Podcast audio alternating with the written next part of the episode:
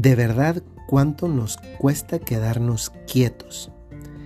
En cierta forma, creo que esta cultura de que vale el que hace, el que aporta, ha venido a permear de una manera sutil, pero especialmente evidente en este momento de la historia de la humanidad, en la que hay un tiempo especial de pausa, o al menos no al ritmo que llevábamos, y que nos hace darnos cuenta que, que no sabemos quedarnos quietos. Hay una expresión latina que viene a denominar una manera de, de ser humano, y es una que dice homo faber.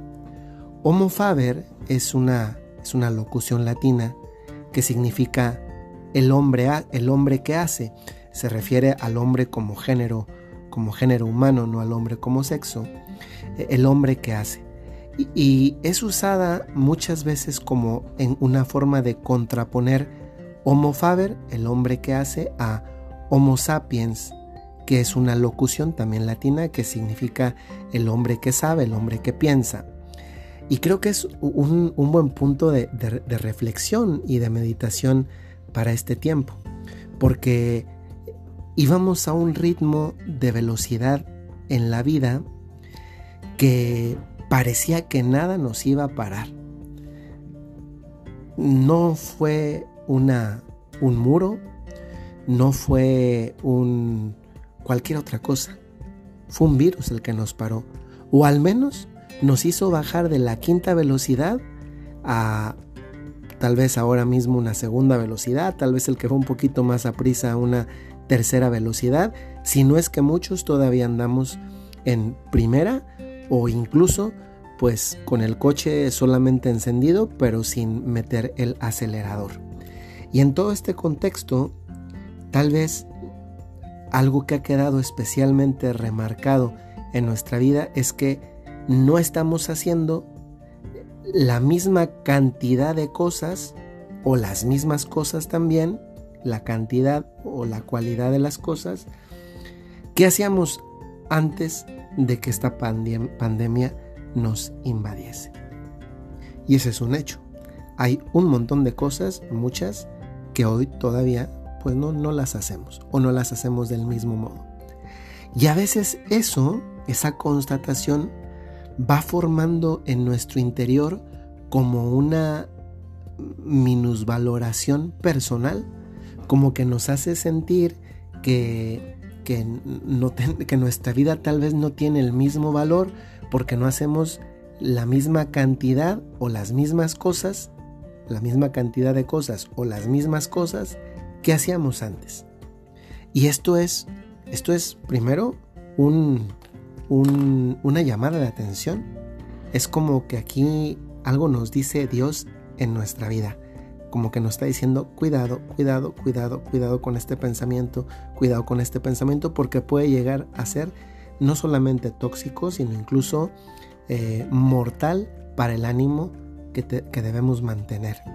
Y digo esto porque no es verdad que hoy en, la sociedad, en la cultura, en una forma de cultura, hay esta mentalidad de que las personas valen solo en tanto en cuanto hacen, que después es lo que lleva, por ejemplo, a la eliminación de, seres humanos, sea por la eutanasia o por el aborto, o incluso a esto que eh, el Papa Francisco ha denominado la cultura del descarte. Y esta cultura del descarte Va pasando una moto ahorita por aquí, perdón por el ruido de esa motocicleta. Esperemos que le vaya bien en su camino y que no tenga ningún peligro, porque va muy rápido. Pero volviendo al tema, eh, el Papa también, el Papa Francisco ha llamado a, a esta cultura la cultura del descarte, porque si eres viejo o si no estás haciendo algo aparentemente productivo, entonces tú no vales. Y esto con lo cual creo que estamos en desacuerdo porque las personas no valen por lo que hacen, sino por lo que son. Pareciera, sin embargo, que en una circunstancia como esta que estamos viviendo, pues tal vez no la creíamos y no la aceptamos, pero en el fondo la estamos asimilando y la estamos viviendo. Y la estamos viviendo porque tal vez el ánimo que hay interiormente venga menos porque no soy capaz de hacer las mismas cosas o la misma cantidad de cosas que hacía antes de que la pandemia iniciase. Y aquí es donde entra de una manera muy puntual y muy, muy relevante, eh, pues esta contraposición del homo faber, este, esta locución latina que significa el hombre que hace, con el homo sapiens. En principio se supone, se supone para cada uno de nosotros que somos de la especie homo sapiens sapiens. Es decir, pensamos, y eso es una característica muy propia del ser humano. Nosotros, de hecho, eso nos distingue esencialmente de los animales, es de que nosotros pensamos, pero es que nosotros nos damos cuenta que pensamos. El animal piensa, pero el animal no se da cuenta que piensa y por tanto no puede elaborar juicios, conceptos, razonamientos. Nosotros sí, porque somos capaces de volver sobre nuestro propio pensamiento y darnos cuenta de que estamos pensando. Y eso nos diferencia esencialmente de los animales. Y esto también nos otorga una, una dignidad particular en el orden de la creación en cuanto a jerarquía de criaturas. Y esto, sin embargo, parece que en una circunstancia como esta lo olvidamos.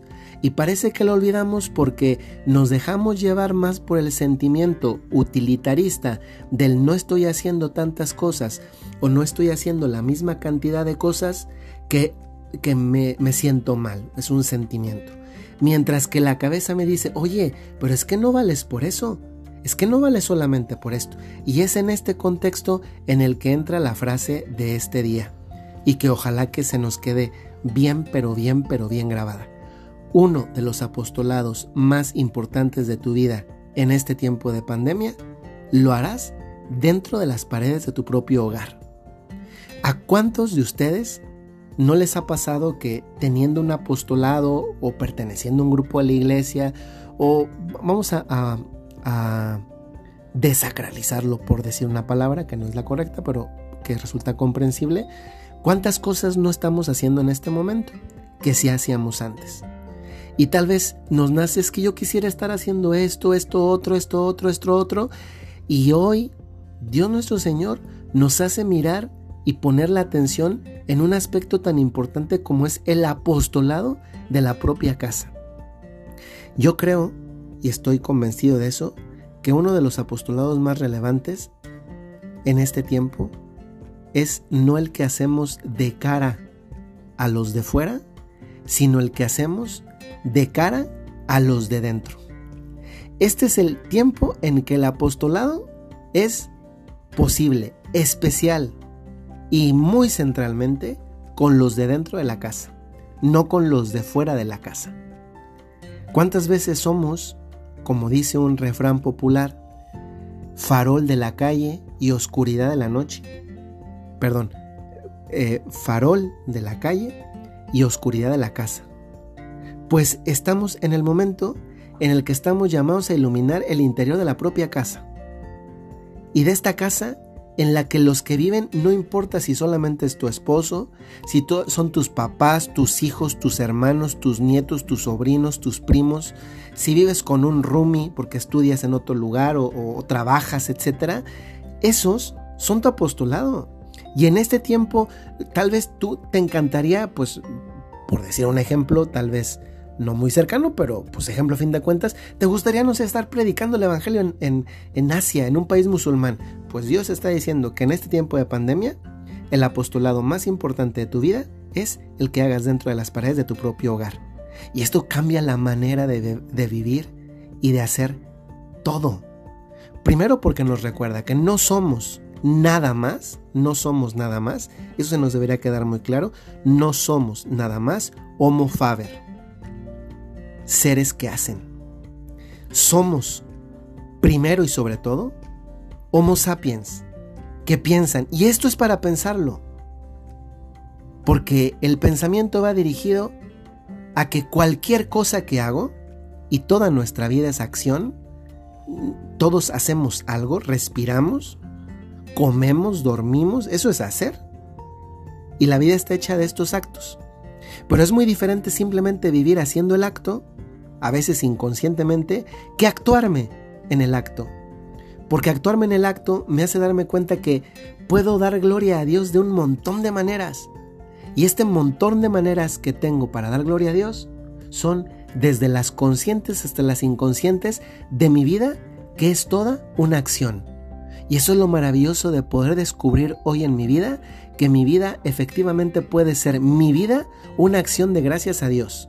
Porque todo lo que hago, todas mis operaciones, todas mis acciones, conscientes e inconscientes, se las ofrezco a Dios nuestro Señor hoy y se convierten en mi mayor y mejor y más perfecta forma de apostolado en este momento de la historia, de mi historia personal y de la historia de la humanidad, porque tienen un sentido.